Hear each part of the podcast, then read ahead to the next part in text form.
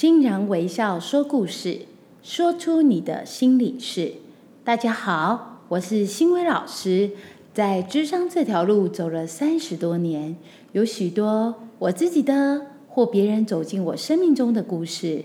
在欣然微笑说故事里，你可以听见许多不同面貌的故事，或许您也会在这些故事里面听见自己。同时啊，每集都会有不同的小天使来与我一起探讨生命故事中的礼物，因为生命不该是忍受，而是享受。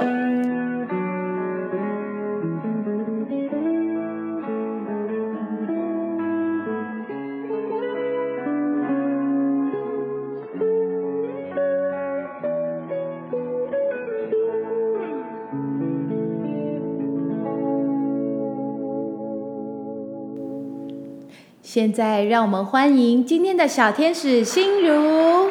大家好，我是心如老师好。是心如好。对，老师，我其实就是你常在那个脸书分享你的那个今日维斯啊，是的然后你的经就是经典语录，其实每次看到都很疗愈啊。是最近我觉得最有印象一个就是哪里是你的恐惧，哪里是你的战场。是，就想问老师说，这个是有什么故事吗？让老师有这样子一句话的微语录呢？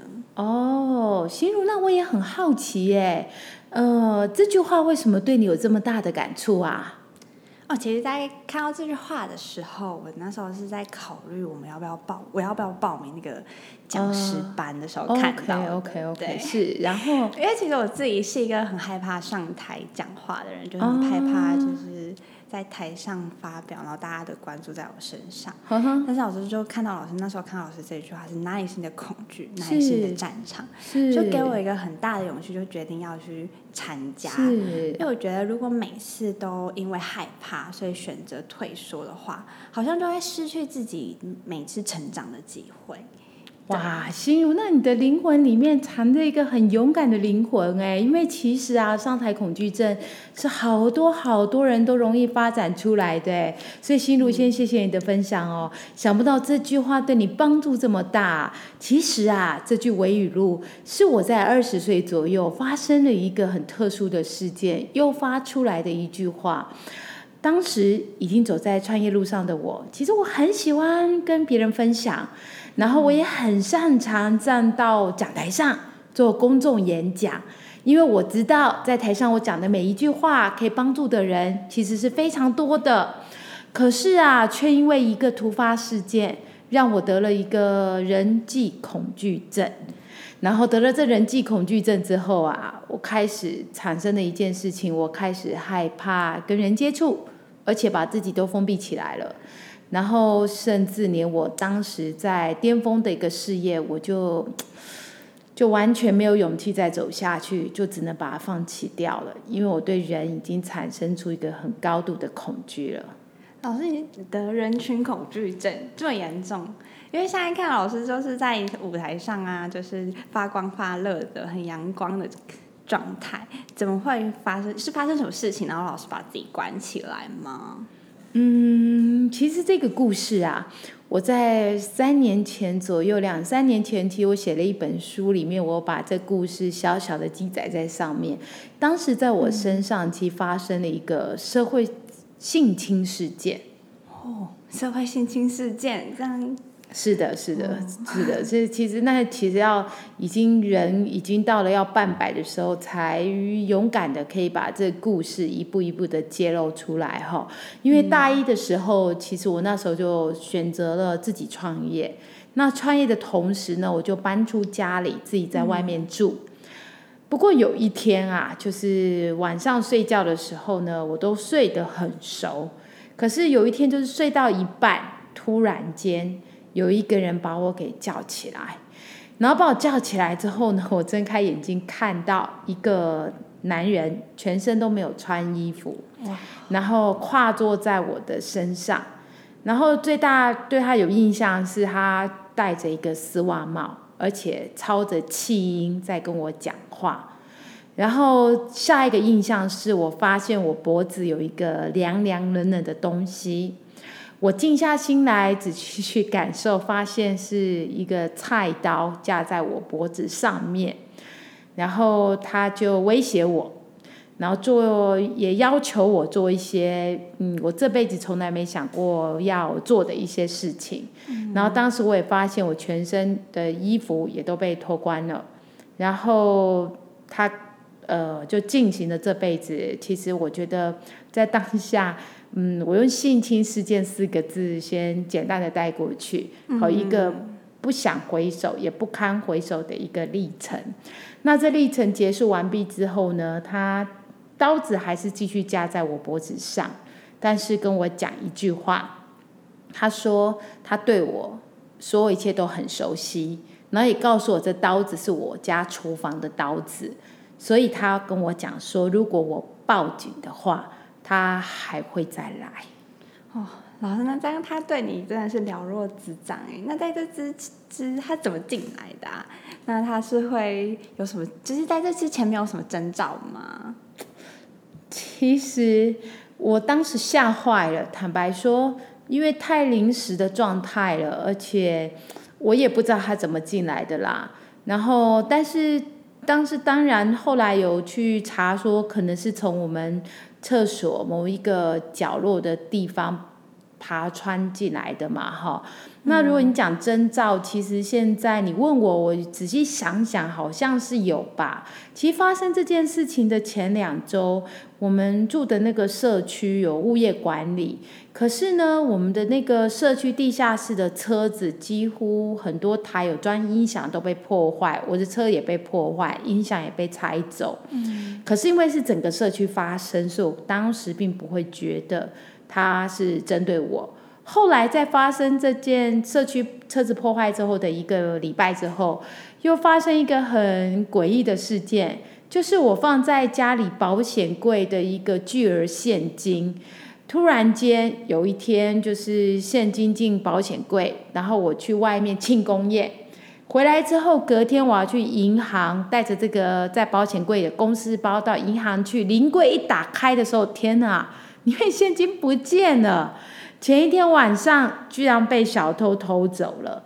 不过当时也是把它联想到可能是跟那个倒车倒车子的那个事件是联想在一起的。对对对对，并没有想到说一周之后会发生出这样一个人侵入到我家，然后他不再是针对保险柜，而是针对我来做这个。我这辈子觉得，嗯，要回首很。很辛苦的一个故事，对。嗯，老师，那后来怎么办？你就真的没有去报警吗？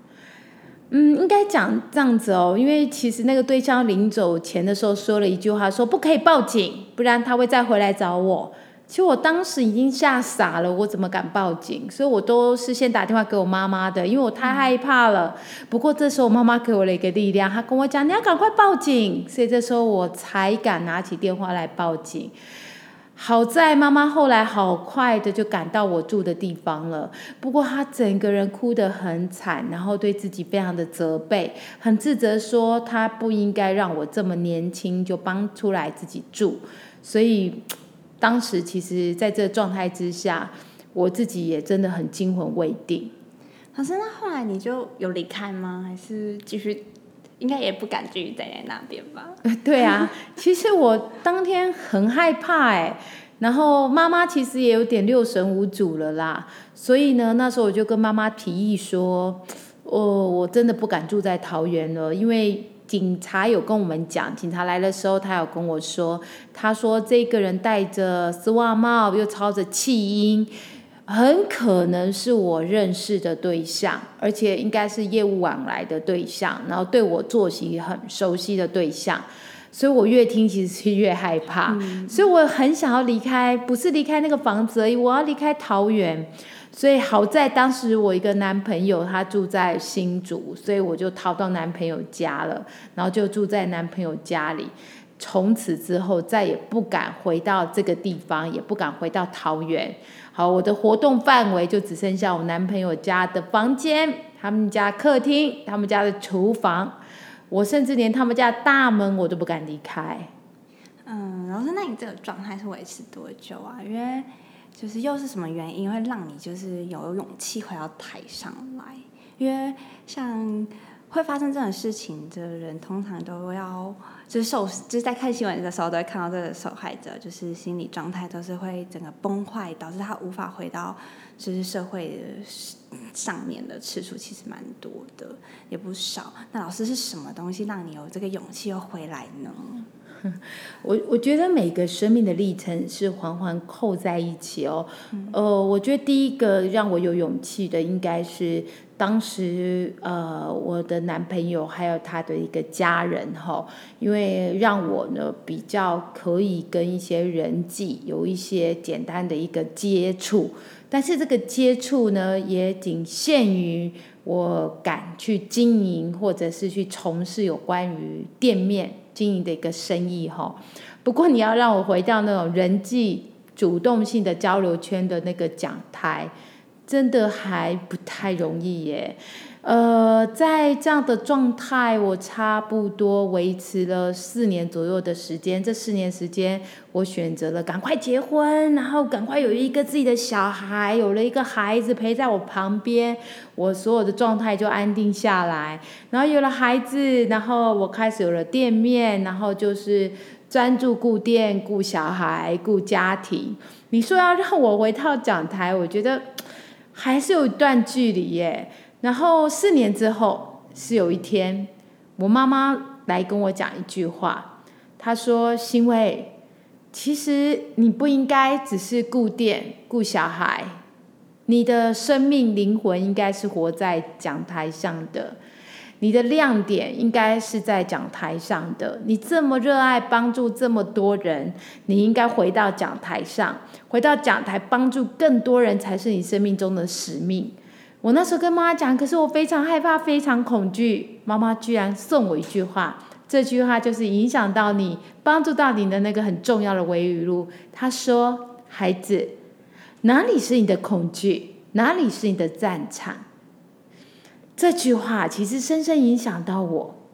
不过当时其实还有另外一句话，也同样在同一个时间影响着我，所以让我更有勇气走出来，站回舞台。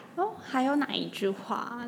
其实，在那个阶段，刚好我看到一个电视，有一个老师傅在说一句话，他说啊，人不要在三十岁的时候死掉，八十岁的时候被埋起来。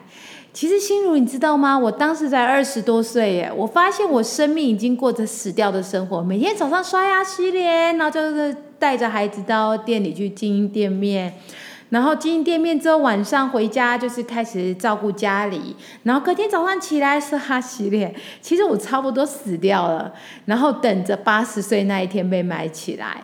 然后当时我就因为。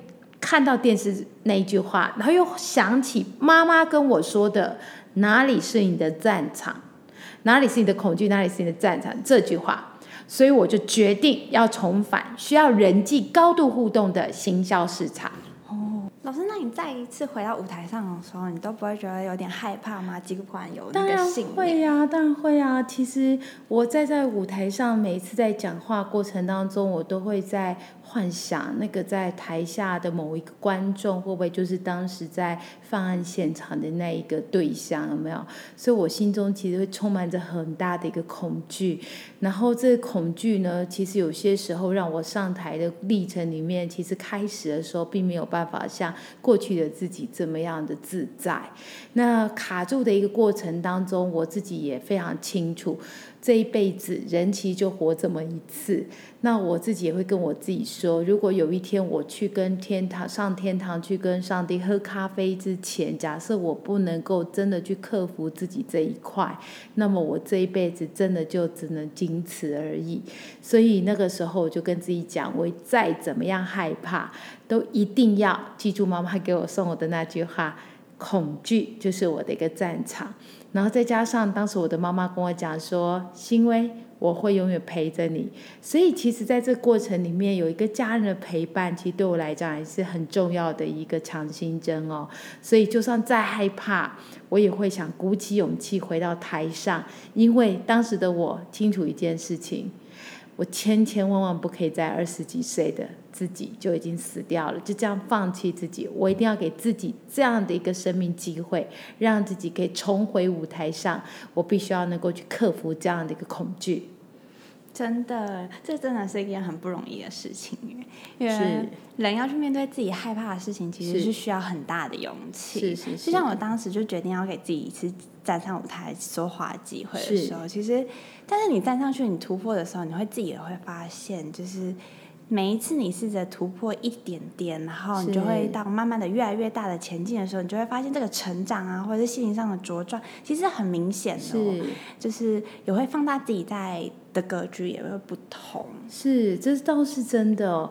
其实这个故事也帮助到我一件事情哦，也就是说，我后来在面对很多有像心如你这样子有上台恐惧症的一个人哦的历程里面，我会发现我自己的生命中的灵魂好像有一个天生的一个一个力量，会带着这些缺乏勇气的人，很有效率的、很有结果的去走上他自己生命中他最害怕的这个舞台。重新去挑战自己，让自己活出生命中最渴望的那个模样。所以我相信每一个故事，其实都会带给我们生命中无限的祝福，也幻化成我们更大的力量，可以去帮助更多的人，重新去写下他们生命的一个新故事。所以，亲爱的，在那个呃广播另外一端听节目的你们，也可以思考看看，现在的你惧怕的到底是什么？试着呢。跟我们一起跨出这第一步，或许呢，你会跟我一样发现很多事情其实想好难，做起来没有这么难的，而且呢，你还会看见人生不一样的一个风采，还有不一样的面貌哎。真的，谢谢老师今天分享他的故事，真的非常非常精彩。嗯。也希望在前就是听众你们呢，当你们可能跟我一样有就是舞台上的恐惧啊，或者是你内心其实还有其他你害怕所不敢面对的事情，是。那就是想想新伟老师这句话：哪里是你的恐惧，哪里是你的战场。对。老师会给你勇气，老师陪着你一起去度过那个踏出那一步的勇气。是，今天欣然微笑说故事就到这边。如果你有任何想和我分享的，也欢迎私讯到我的脸书粉专“生命教练张新维”。同时别忘了，请你们帮我在 Pocket 留下五颗星跟你的留言，我也会很期待有你们给我的正向鼓舞，让我可以更有力量持续回馈丰富的内容。